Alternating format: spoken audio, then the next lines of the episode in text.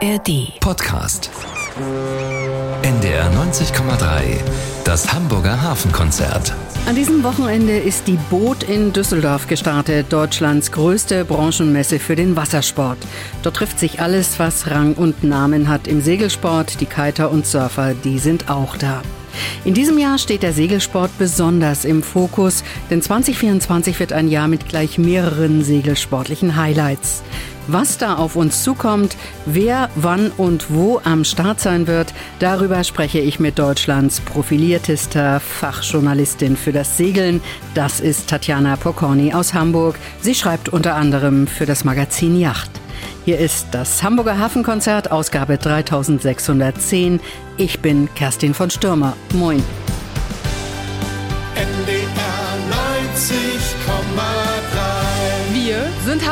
Hamburg. Hamburg. Das Hamburger Hafenkonzert bei NDR 90,3. Heute zu Gast ist Tatjana Pokorny. Sie ist Deutschlands profilierteste Segeljournalistin. Und wir wollen sprechen über das Segeljahr 24, das ein ganz besonderes wird. Davon kann man schon mal ausgehen, denn es stehen mehrere Großereignisse an.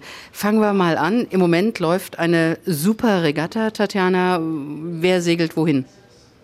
Ja, das Jahr hat spektakulär begonnen. Aktuell läuft die Akia Ultim Challenge. Äh, das ist ein Rennen, wie es noch nie da gewesen ist.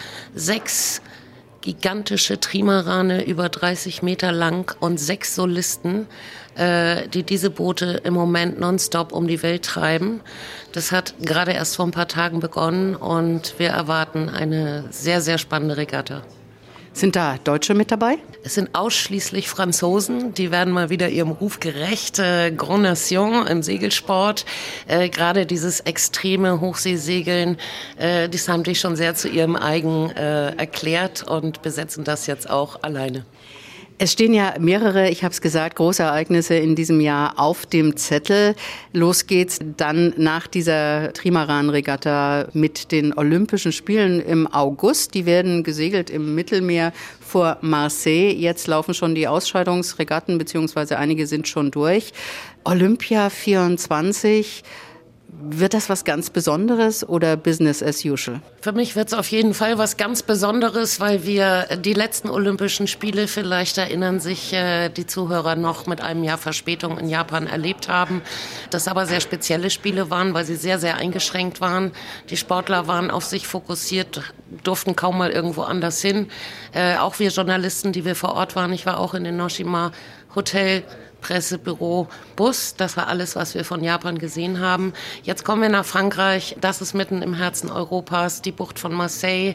Darauf freuen sich die deutschen Segler schon sehr. Ist ein fantastisches, sehr vielseitiges Segelrevier. Ja, ich glaube, das wird eine sehr, sehr spannende Sache, auch sportlich übrigens.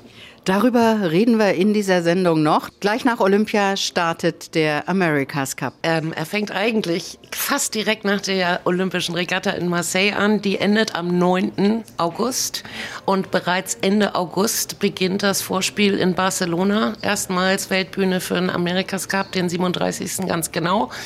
Und ähm, dieser Amerikas Cup fängt an mit einem Amerikas Cup für die Jugend und erstmals, historisch erstmals, einem für die Frauen.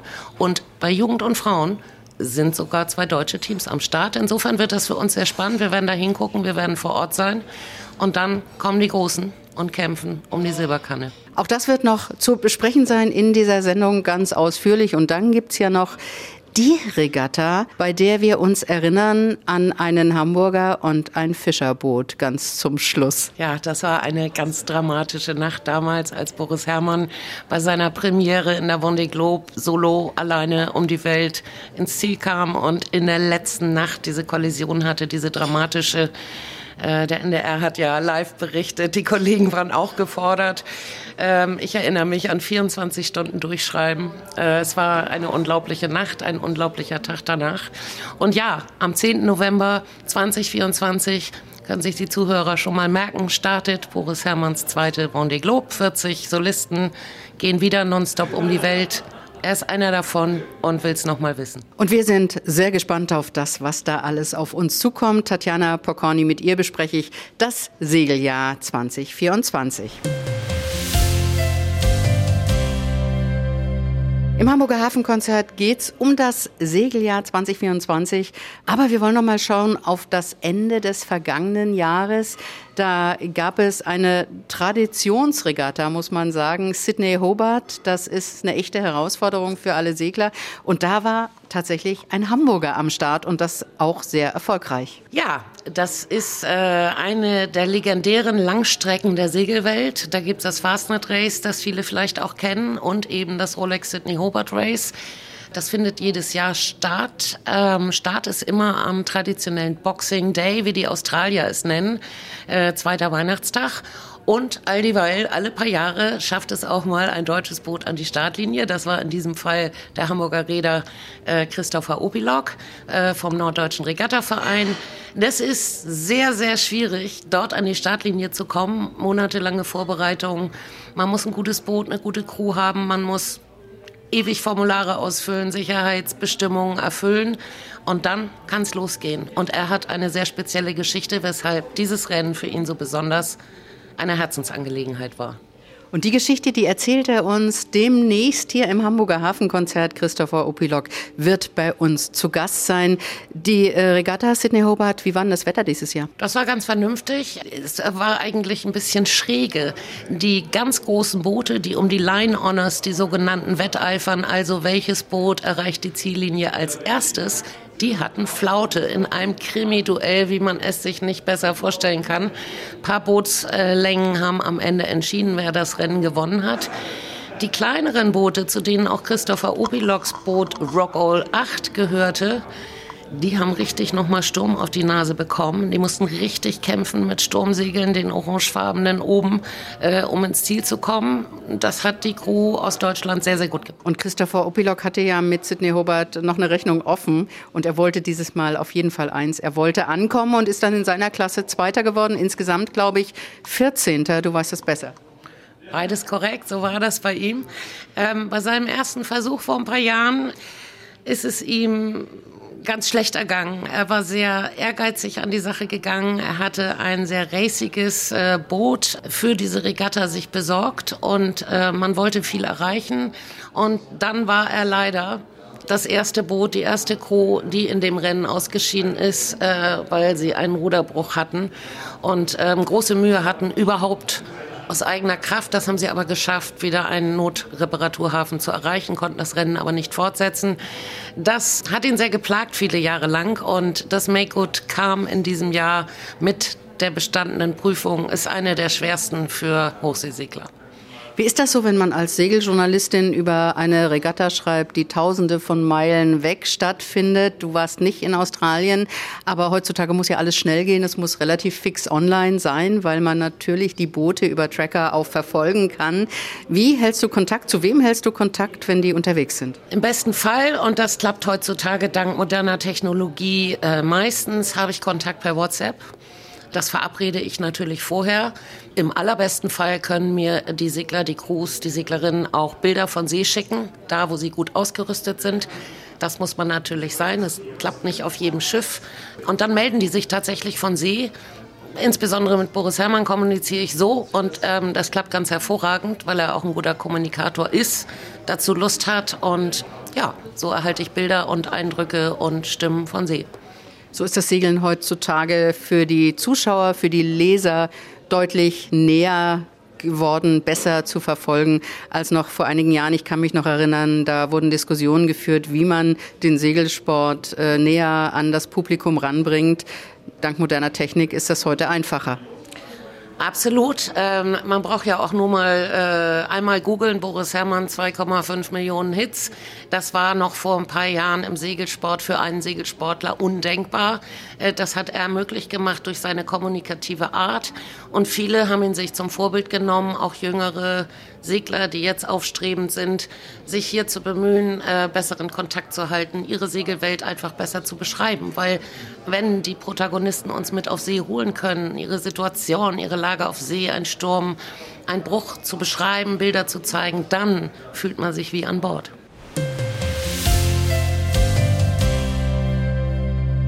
Tatjana Pokorny ist zu Gast im Hamburger Hafenkonzert. Sie ist Deutschlands profilierteste Segeljournalistin mit Wohnsitz in Hamburg. Tatjana Pokorny, lass uns über Olympia reden. Die Olympischen Spiele finden in diesem Jahr in Frankreich statt. Ende Juli geht's los und äh, natürlich sind auch wieder die Segler am Start. Bei Olympia ist es ja immer so, dass man gar nicht so recht als Laie nachvollziehen kann, welche Klassen, welche Bootsklassen sind denn olympisch. Hat sich da irgendwas geändert? Wer wird in diesem Jahr am Start sein? Ich muss sagen, dass sich 50 Prozent des Programms verändert hat. Der Segelsport, das ist Fluch und Segen zugleich. Es gibt zehn olympische Segeldisziplinen, um es mal ganz einfach zu machen. Bisschen kleinere, die nur von einem Mann oder einer Frau gesegelt werden, heißen Ilka 6 und Ilka 7, früher mal Laser. Dann gibt es ganz neu im Programm Kiten für Männer und Kiten für Frauen. Damit können viele was anfangen, das kann man sich vorstellen. Ebenfalls neu im Programm gibt es ähm, IQ Foil nennt sich die Disziplin. Das ist Windsurfen auf sogenannten Foils, dass sich die Boards aus dem Wasser erheben. Einmal für Männer, einmal für Frauen. Und neu ist auch, ähm, 470er Jolle kennt man, die ist seit Jahrzehnten olympisch, aber jetzt nicht mehr getrennt für Männer und Frauen, sondern wir sehen die Weltpremiere bei den Olympischen Spielen der Disziplin 470er Mixed. Und das ist super spannend, weil wir in der Disziplin die härteste Ausscheidung in Deutschland erwarten. Wir haben mindestens drei olympiataugliche Teams. Zwei davon kommen aus dem Norddeutschen Regattaverein in Hamburg und ein Ticket gibt es nur. Das heißt, äh, nochmal zu Mixed, äh, Mixed muss, also Mann, Frau muss, nicht kann. Mann, Frau muss, aber das Spannende ist, es kann Mann oder Frau steuern. Und tatsächlich ist es zum Beispiel bei den beiden Teams vom Norddeutschen Regattaverein, das sind einmal die Weltmeister aus dem vorletzten Jahr, Luise Wanser und Philipp Autenried, ähm, und dann Anastasia Winkel als Vorschutterin von ihrem Steuer- und Ehemann Malte Winkel. Die kämpfen auf unterschiedliche Weise um dieses olympische Ticket für nur einen Startplatz. Einmal ist der Mann der Steuermann und einmal im Fall von Luise Wanser die Seglerin. Und wann und wo wird sich entscheiden, wer sich als deutsches Team qualifiziert hat? Es wird eine ganz spannende Geschichte. Wahrscheinlich bei der Trofeo Sofia in Spanien vor Mallorca im April. Das ist für viele Disziplinen in Deutschland die letzte Ausscheidungsregatta. Und ausgeschieden wird gerade in den Klassen, wo es so eng hergeht und wir mehrere Kandidaten für jeweils nur einen Platz in den zehn Disziplinen haben, mit jeweils drei Regatten und einem Punktsystem. Wenn man am Ende als Team vorne ist, und die Kriterien des Deutschen Olympischen Sportbundes äh, erfüllt, die auch noch vorgegeben sind, dann kommt man das Ticket und darf in Marseille für Deutschland starten. Was sind das für Kriterien? Das ist sehr komplex und pro Klasse verschieden zu erklären. Man muss eine bestimmte Platzierung im internationalen Vergleich erreichen. Früher hat man mal gesagt, du musst Top 12 oder Top 10 sein in deiner Disziplin international. Heute ist es im Verhältnis pro Klasse ein bisschen unterschiedlich. Deswegen kann man es nicht über den Daumen sagen, aber es ist vergleichbar mit diesen Ansprüchen. Man muss Endkampfchance haben, so heißt das eigentlich. Wie in ähnlichen anderen Sportarten auch Endkampfchance und dann kann man sich qualifizieren. Tatjana Pokorny, reden wir mal über das Revier vor Marseille. Ist das eine schwierige Ecke für Segler oder ist das eher so la-la? Ich würde als erstes mal sagen, die Bucht von Marseille ist sehr schön. Ich habe von den Seglern überwiegend Positives gehört. Die trainieren dort schon seit zwei Jahren sehr, sehr intensiv. Der Deutsche Seglerverband war einer der ersten Verbände, die dort äh, ein sehr gutes äh, Camp aufgeschlagen haben, bereits mit Containern, mit Werkstatt, mit besten Trainingsmöglichkeiten. Das heißt, unsere Aktiven kennen das Revier schon sehr gut. Es könnte auch ein launisches sein. Es kann viel Wind bieten, es kann auch mal wenig Wind bieten. Es hat eine teilweise bergige, sehr hübsche Kulisse. Ich würde sagen, es ist in jedem Fall attraktiv, nicht ohne und eine schöne olympische Herausforderung. Wie werden die Zuschauer die Segelwettbewerbe bei Olympia verfolgen können? Heißt, wie sind die organisiert? Es gibt ja bei verschiedenen Regatten Match Races. Da kann man am Ende sehen, tatsächlich wer gewinnt. Wie ist das bei Olympia? Ja, bei Olympia ist es vielleicht für viele Zuschauer immer nicht ganz so einfach. Das Prinzip ist aber eigentlich einfach. Es gibt zehn Rennen pro Disziplin und ein sogenanntes Medaillenrennen. Nur ist es im Segelsport nicht so, dass der Sieger des Medaillenrennens automatisch Olympiasieger ist. Das liegt daran, dass man versucht, den von der Natur beeinflussten Segelsport, stark beeinflussten Segelsport so fair wie möglich zu machen. Das heißt, es gibt zehn Rennen, die bepunktet werden. Und es gibt ein Medaillenrennen, was doppelt zählt. Das heißt, im Medaillenrennen kann sich noch mal viel drehen, aber es muss nicht der Erste des Medaillenrennens sein, der Olympiasieger ist, weil er vielleicht vorher einfach zu schlecht dafür war. Nun haben wir noch nicht alle Qualifizierten auf der Liste für Olympia. Trotzdem müssen wir über Medaillenchancen reden. Gesetzt den Fall, es qualifizieren sich tatsächlich auch die Favoriten, die deutschen Favoriten aus deiner Sicht. Äh, wo siehst du, für wen siehst du die meisten, die besten Medaillenchancen? Das ist eine schwierige Frage, weil dann müsste ich jetzt nicht schon entscheiden, wer die Qualifikation Qualis gewinnt. Da muss ich aber als Journalist natürlich neutral bleiben. Wir haben ein paar Disziplinen. Nehmen wir den ehemaligen Laser, wie die Leute ihn noch kennen, heute Ilka 7. Da gibt es zwei Hamburger, einen eigentlich ein Allgäuer, aber beide segeln für den Norddeutschen Regattaverein hier in Hamburg an der Alster. Die kämpfen um das eine Ticket, was es eben pro Disziplin nur gibt. Das sind Philipp Buhl und Nick Aaron Willem. Philipp Buhl ist der Favorit, war Weltmeister 2020. Er will zum dritten Mal zu Olympischen Spielen und endlich sich seine olympische Medaille abholen. Dazu muss er in der nationalen Ausscheidung, die er mit vier Punkten nach der ersten von drei Regatten anführt, allerdings Nick Willem schlagen. Ganz spannend, kleiner Tipp an die Zuhörer. Am 26. Januar beginnt die Weltmeisterschaft in dieser Klasse. Das ist die zweite Ausscheidungsregatta. Da geht es für beide fast schon um alles. Die dritte kommt dann später, aber es könnte eine Vorentscheidung geben und ohnehin könnten beide unsere Segler um WM-Medaillen mitsegeln, wenn es einen guten Lauf gibt. Das Segeljahr 2024. Neben den Olympischen Regatten vor Marseille stehen weitere Höhepunkte an. Zum Beispiel Ende des Jahres die Vendée Globe, jenes legendäre Rennen um die Welt. Und da will es der Hamburger Boris Herrmann wieder wissen.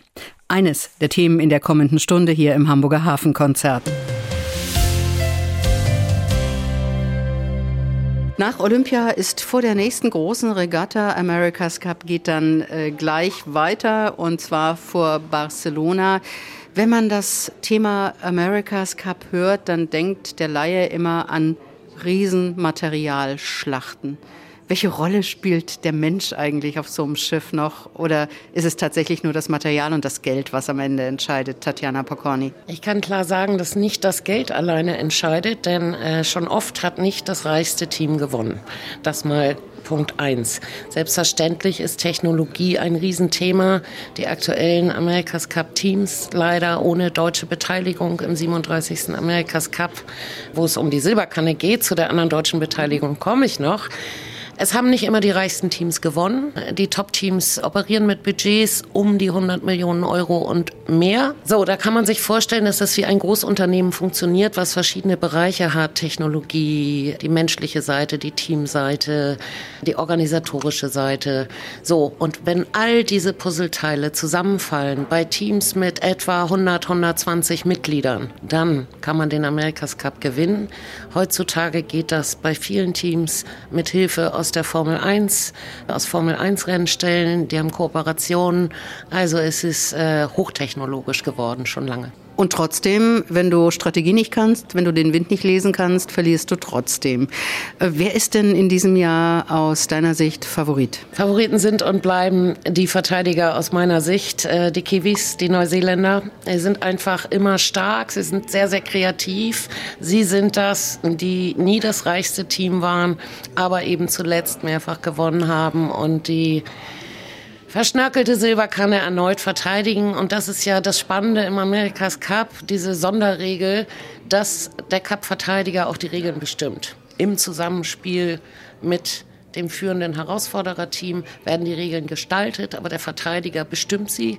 Und äh, das macht diesen Wettbewerb so anspruchsvoll und eben ganz anders als andere Top-Wettbewerbe in anderen Sportarten. Was glaubst du, warum findet sich nie ein deutsches Team? Liegt es daran, dass niemand mutig genug ist, so viel Geld in die Hand zu nehmen? Du hast äh, Vergleiche zur Formel 1 gezogen. So viel Geld in die Hand zu nehmen, um zu sagen, wir machen das einfach mal? Ich glaube nicht, dass es äh, am Geldmangel liegt. Ich kann mir gut vorstellen, dass es hier genügend potente Unternehmen gibt. Es gab auch immer großes Interesse. 2007 ist ja damals die deutsche Premiere gelungen mit deutschen Unternehmen.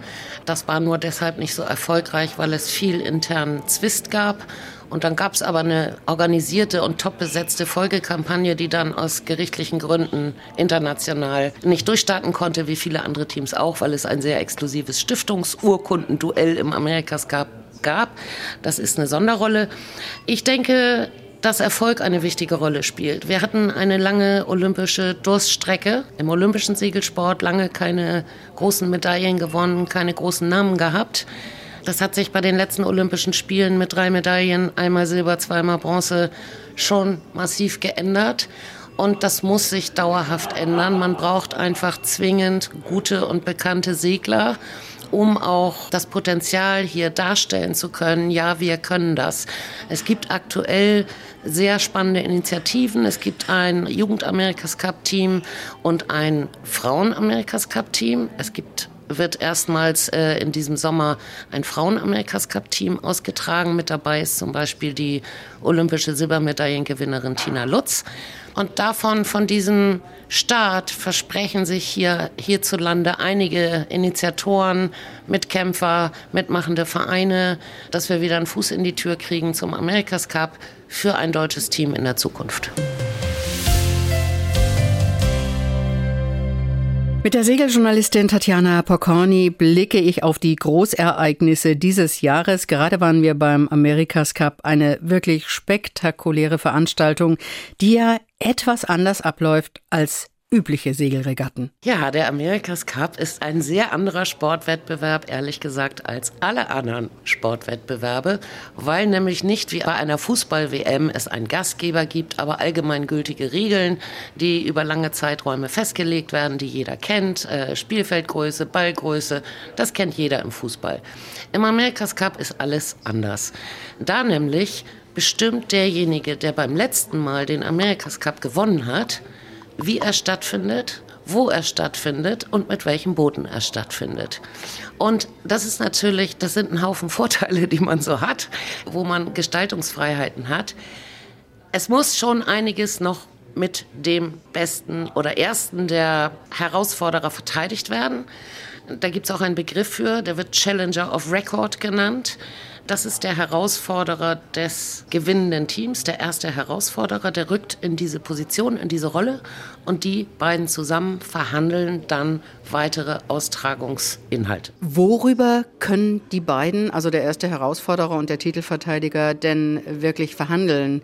Das Wo ist klar, man legt sich dann auf einen Austragungsort fest. Die Boote auch klar, man einigt sich auf technische Gegebenheiten. Die Frage ist das Wie. Worüber kann man da reden? Man kann über Abläufe, über Regatta-Formate, wie wann wo gesegelt wird, sich unterhalten, ähm, über technische Veränderungen an Booten es gibt eine Klassenregel für diese AC 75 Einrumpfboote auf Foils sind auch wieder so fliegende Boote, würde man sagen. Und das auf einem Rumpf. Sehr, sehr beeindruckende Boote.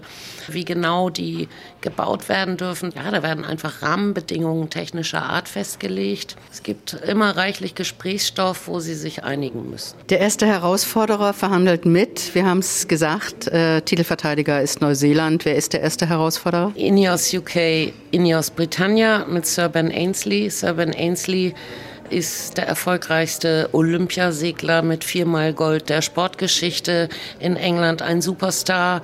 Für ihn ist es unter britischer Flagge der dritte Anlauf die Trophäe nach England zurückzuholen, das ist etwas sehr Historisches, denn 1851 hat der Amerikas Cup in England vor der Isle of Wight begonnen.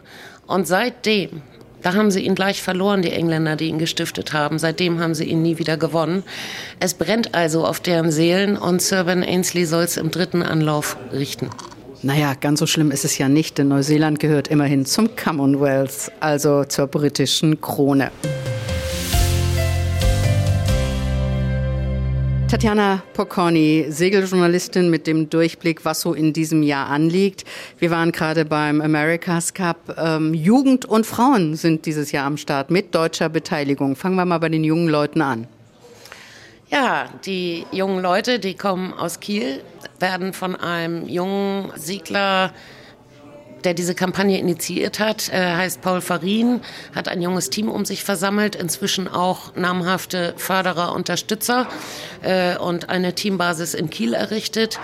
Und die jungen Leute wollen im Jugendamerikas Cup möglichst weit kommen, um da auch eine Flagge für den deutschen Segelsport einzupicken und zu sagen, hey, hier sind wir, wir haben was drauf, wir können was. Wer startet bei den Frauen?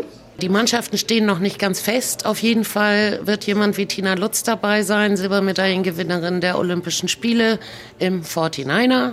FX, so nennt sich das Frauenskiff, auch ein sehr rasantes Boot. Da hat Tina Lutz mit Sunny Boyke in Enoshima 2021 Silber gewonnen und sehr begeistert, sehr toll gesegelt. Und die gehört zum Team. Bei den Frauen ist es übrigens eine historische Premiere, dass es ein Frauen-Amerikas Cup gibt. Sechs Frauenteams der aktuellen Cup-Teams werden dort sein und eine Gruppe bilden. Sechs Herausforderer aus anderen Ländern, darunter eben auch das deutsche Team. Und die kämpfen in ihren Gruppen. Die besten drei jeweils treffen sich im Finale und wollen mal sehen, wie weit die deutschen Frauen kommen können. Wie muss man sich das vom Ablauf her vorstellen? Jugend- und Frauenregatten, Regatta vorweg, parallel zu den Männern, zu den Großen oder wie läuft das? Zwischendrin. Es gibt noch eine letzte Amerikas Cup Vorregatta, bevor der Amerikas Cup überhaupt beginnt. Die findet bereits Ende August statt. Da werden wir dann erstmals von den großen Teams die neuen Boote sehen. Jedes große Team im 37. Amerikas Cup durfte nur eine neue Cup-Yacht bauen. Das hat man aus Kostengründen entschieden, ist aber auch nicht ungefährlich. Geht eine kaputt, bist du raus. Wenn diese Vorregatta, die dritte und letzte, zu Ende ist, dann steigen Jugend und Frauen langsam ins Geschehen ein. Zwischendurch startet der Louis Vuitton Cup, die Herausforderer-Serie. Es sind fünf Herausforderer für die neuseeländischen Verteidiger. Die kämpfen unter sich um das Recht, Neuseeland im 37. Duell um den Amerikas Cup herausfordern zu dürfen. Das heißt, der Gewinner der Herausfordererrunde, die wieder klassisch wie früher Louis Vuitton Cup heißt, der darf die Kiwis fordern und zwischen den beiden geht es um die Kanne. Nur ein Schiff darf gebaut werden. Es hat was mit Kosten zu tun, die man dann auch deckelt. Das ist ähnlich wie bei der Formel 1.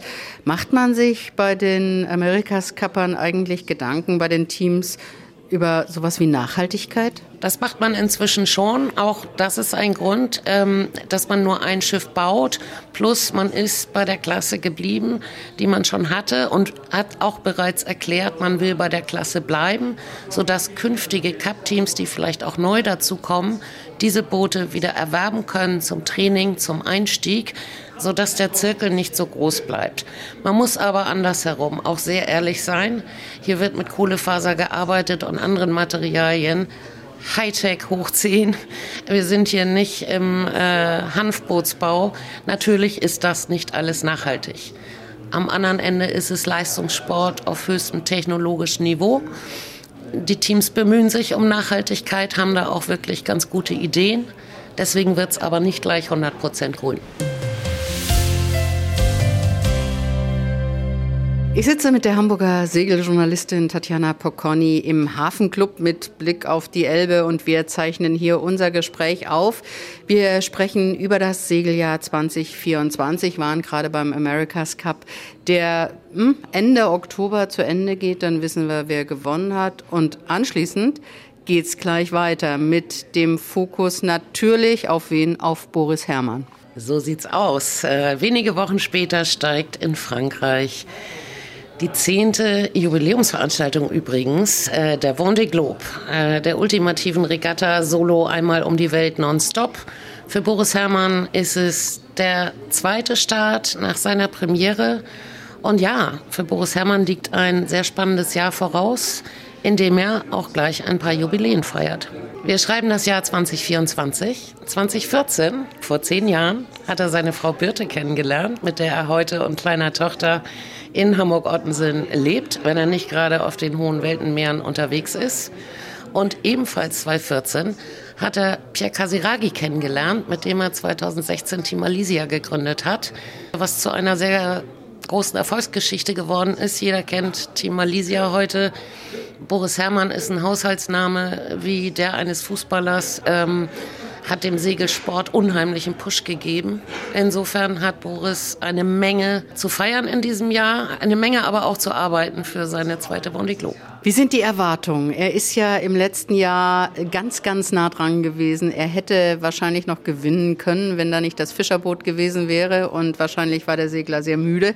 Mit welchen Erwartungen startet er da? Hat er den Druck, jetzt wirklich gewinnen zu müssen? Oder geht er da ganz locker rein und sagt, Ankommen ist wichtig, gut abschneiden ist auch wichtig, aber Sicherheit first. Ich denke, das äh, wird sich noch präzisieren, was er da wirklich erreichen will. Sicher ist, dass er da gut abschneiden will. Boris Herrmann ist ehrgeiziger, als er manchmal zugibt. Ob er sich zum potenziellen Gewinner erklärt, wage ich mal zu bezweifeln.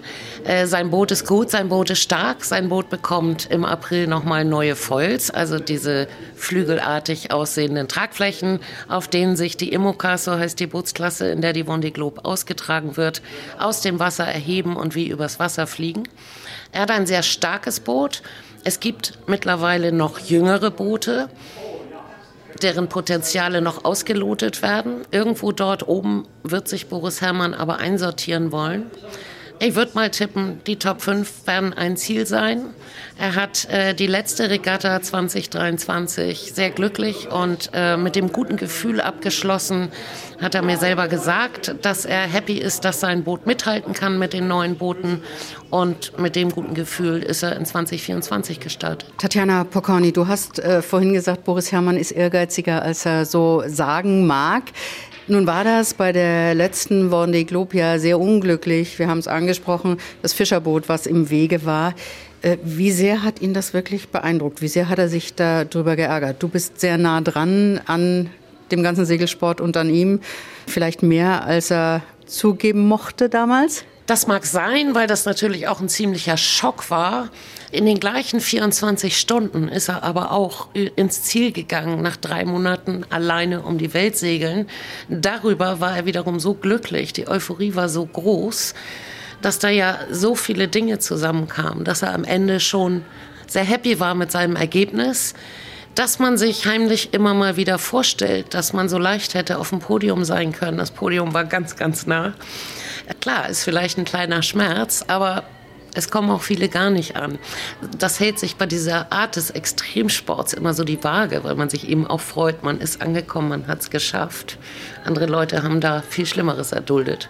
Tatjana Pocconi, wenn wir uns erinnern an die letzte Vendée Globe und gerade diese Regatta ist die Art des Extremsegelns, die die Geschichten produziert. Da war eigentlich alles dabei. Da war ein Deutscher dabei, der äh, die Sympathien, zumindest der Deutschen auf seiner Seite hatte, der unglaublich kommuniziert hat mit der Außenwelt da allein auf dem Ozean. Da waren Leute in absoluter Seenot, weil sie ein technisches Problem hatten und wo Boote umkehren mussten, um ihre Mitsegler zu retten. Also da war alles dabei. Sind das die modernen Abenteurer, die Geschichten, die heute die Welt braucht und auch ja ganz nah dabei ist. Na, das sind ja halt auch wirklich noch richtige Abenteuer. Es sind echte Abenteuer. Wie viele haben wir davon noch in unserer oftmals so berechenbaren Welt? Äh, diese Segler und Seglerinnen, diese Solisten oder auch in der Mannschaft, die sich in Weltumsegelungen begeben, das sind echte Abenteuer. Nur hilft uns die Technologie heute, äh, uns da ganz nah ranzuholen. Und wenn man dann mit einem kommunikativen Menschen wie Boris Herrmann zu tun hat, der auch wenn er nicht gerade down ist oder fertig von einer schweren Reparatur oder im Sturm ist, der auch Lust hat, darüber zu erzählen und zu berichten und das ja auch mit Humor und äh, mit Leidenschaft tut und die Leute mitnimmt, dann macht das natürlich richtig Spaß. Im November geht Boris Herrmann wieder aufs Meer, einmal rund um die Welt. Vendée Globe heißt die Herausforderung, der er sich schon 2020-21 gestellt hat. Ende Februar, Anfang März nächsten Jahres werden die Boote im Ziel erwartet. Tatjana Pokorny, wer sind denn seine größten Konkurrenten? Mm, da gibt es so eine ganze Reihe Konkurrenten, die Boris Herrmann hat. Allen voran gibt es neue Boote, Thomas Rouillon ist ein Franzose. Ich nenne jetzt wieder lauter französische Namen, weil sie sind es eben, die diesen Extremsport schon sehr prägen. Boris Herrmann ist da eingebrochen unter deutscher Flagge und ein großer Name inzwischen auch in Frankreich. Also Thomas Rouillon segelt ein neues Boot, das heißt Four People. Es ist sehr schnell, das hat zuletzt äh, Regatten gewonnen, das ist einer der ganz großen Favoriten. Dann gibt es noch ein Boot, das heißt Paprek Akea, auch ein neues Boot. Der Segler heißt Jean Richon großer Konkurrent. Dann gibt es noch einen Charlie Daller, der war Zweiter der Vendée Globe beim letzten Mal. Äh, da hat es äh, aufgrund einer Suchaktion für einen über Bord gegangenen Segler eine Wiedergutmachung gegeben, die damals Yannick Bestaven die äh, Vendée Globe hat gewinnen lassen. Charlie Dalin, schnellster auf dem Wasser, wurde also Zweiter. Der ist jetzt auch wieder mit dabei. Das ist eine sehr gewachsene Szene von in Frankreich sind sie Superstars, lauter Franzosen. Was wir alle gelernt haben während der vergangenen Vendée Globe und auch danach ist, dass Boris Herrmann, du hast es schon gesagt, ein begnadeter Kommunikator ist und dass er und äh, seine Frau auch nach der Regatta immer wieder öffentlich Werbung für den Sport gemacht haben, auch Werbung für den Klimaschutz. Inwieweit hat es den Segelsport in Deutschland nach vorne gebracht, was auch Interesse angeht? Sehr. Äh, das sieht man an den Zahlen, wenn man sich Boris äh, Herrmann selber anguckt, äh, wie erfolgreich er ist. Man sieht es daran, dass er in jeder bekannten Fernsehshow Deutschlands zu Gast war, dass der Bundespräsident mit ihm gesprochen hat. Zu meinen Lieblingssendungen letztes Jahr gehörte Inas Nacht beim NDR mit Boris Herrmann, Reinhold Messner. Ist immer noch in der Mediathek. Ich habe mir das schon mehrfach angeguckt, kann ich nur empfehlen. Ist sehr, sehr, sehr witzig ganz viele Bereiche des Segelsports äh, und ganz viele junge Leute erklären auch, dass Boris Herrmann ein großes Vorbild für sie ist, dass er den Weg für sie geebnet hat. Nehmen wir mal die jungen Segler, von denen der eine oder andere vielleicht schon gehört hat, die jetzt auch beide in Hamburg zusammen in einer Männer-WG leben. Melvin Fink, ähm, Lennart Borke. Die beiden haben ähm, ein neues Team zusammen, Next Generation Sailing. Die haben mir das oft erzählt, dass Boris eben auch eine Art Vorbild ist, wie man im Segelsport vorankommen kann mit Kommunikation, mit guten Aktionen. Ich glaube, Boris Herrmann hat da der nachfolgenden Generation den Weg sehr stark bereitet. Tatjana Pokorny, Bootsmessen, Branchentreffs in Hamburg. Die Hanseboot ist tot seit einigen Jahren, aber die wichtigste deutsche Bootsmesse in Düsseldorf, die läuft seit gestern. Wie wichtig ist so eine Bootsmesse für die Branche? So eine Messe ist super wichtig für die Bootsbranche als Treff, als Verkaufspodium, ähm, als Austausch, als Weiterentwicklung. Und äh, aus meinem Bereich, aus dem Sport, sind auch sehr viele Sportler vor Ort. Teams, zum Beispiel Boris Herrmanns Team Malaysia ist auf der Messe. Die stehen bei einer Hamburger Künstlerin Heinke Böhnert am Stand. Da kann man sie treffen, mit ihnen sprechen. Äh, insofern, ja, so eine Messe ist ein Startschuss für das Segelsportjahr 2024, wo sich alle treffen aus allen Bereichen. Hat Hamburg da eine Chance vertan? Ich bin sogar persönlich ein bisschen traurig, dass wir etwas Großes wie damals die Hanseboot nicht mehr haben. Nun gibt es aber ja eine Nachfolgerin im September. Und ich hoffe, dass aus dem Pflänzchen wieder was Großes wird, denn die Hanseboot-Zeiten waren schon goldene Zeiten hier in der Stadt. Und es wäre schön, wenn wir da mal wieder hinkommen könnten. Du hast sie angesprochen, die Bootsmesse hier in Hamburg in, im Yachthafen in Wedel im September. Hamburg Boat Show, eine Inwater Boat Show, also die Boote liegen im Wasser. Vorher im Mai gibt es schon im Norden in Neustadt eine Bootsmesse, auch im Wasser in der Marina in Neustadt. Der Saisonauftakt im Mai? Auf jeden Fall fürs Messegeschäft, weil Messen sind immer tolle Treffpunkte. Und auf Messen kann man immer einen Sport und auch ein großes Freizeitfeld am Ende des Tages mit Leben füllen. Dort trifft man Leute, dort trifft man Experten, dort kriegt man Rat, dort kann man die Boote anfassen und sehen und eben nicht nur theoretisch oder am Bildschirm drüber reden. Und das ist gerade im Segelsport wahnsinnig wichtig. Anfassen, erleben, wirklich segeln gehen, wirklich testen, das macht am meisten Spaß. Das war das Hamburger Hafenkonzert heute mit dem Blick auf die Segelgroßereignisse in diesem Jahr. NDR 90,3. Das Hamburger Hafenkonzert. In der kommenden Woche feiern wir einen Hamburger Musiker, der zu unserer Stadt gehört wie Michel und Elbe. Und diesen Hit, den kann jeder mitsingen. Und sie sang ein Lied,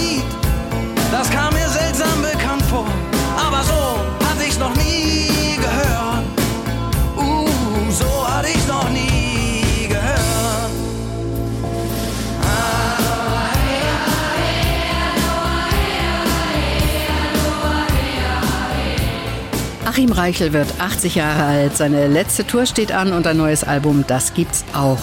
Im Hamburger Hafenkonzert erzählt er über Hamburg, eine beeindruckende Karriere und über sein Leben.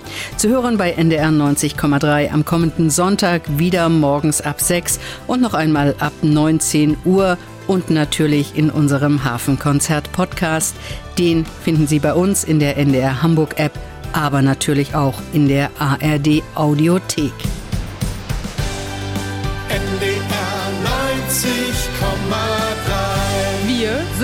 Hamburg. Hamburg. In allen einen guten Start in die neue Woche. Tschüss, das sagt Kerstin von Stürmer.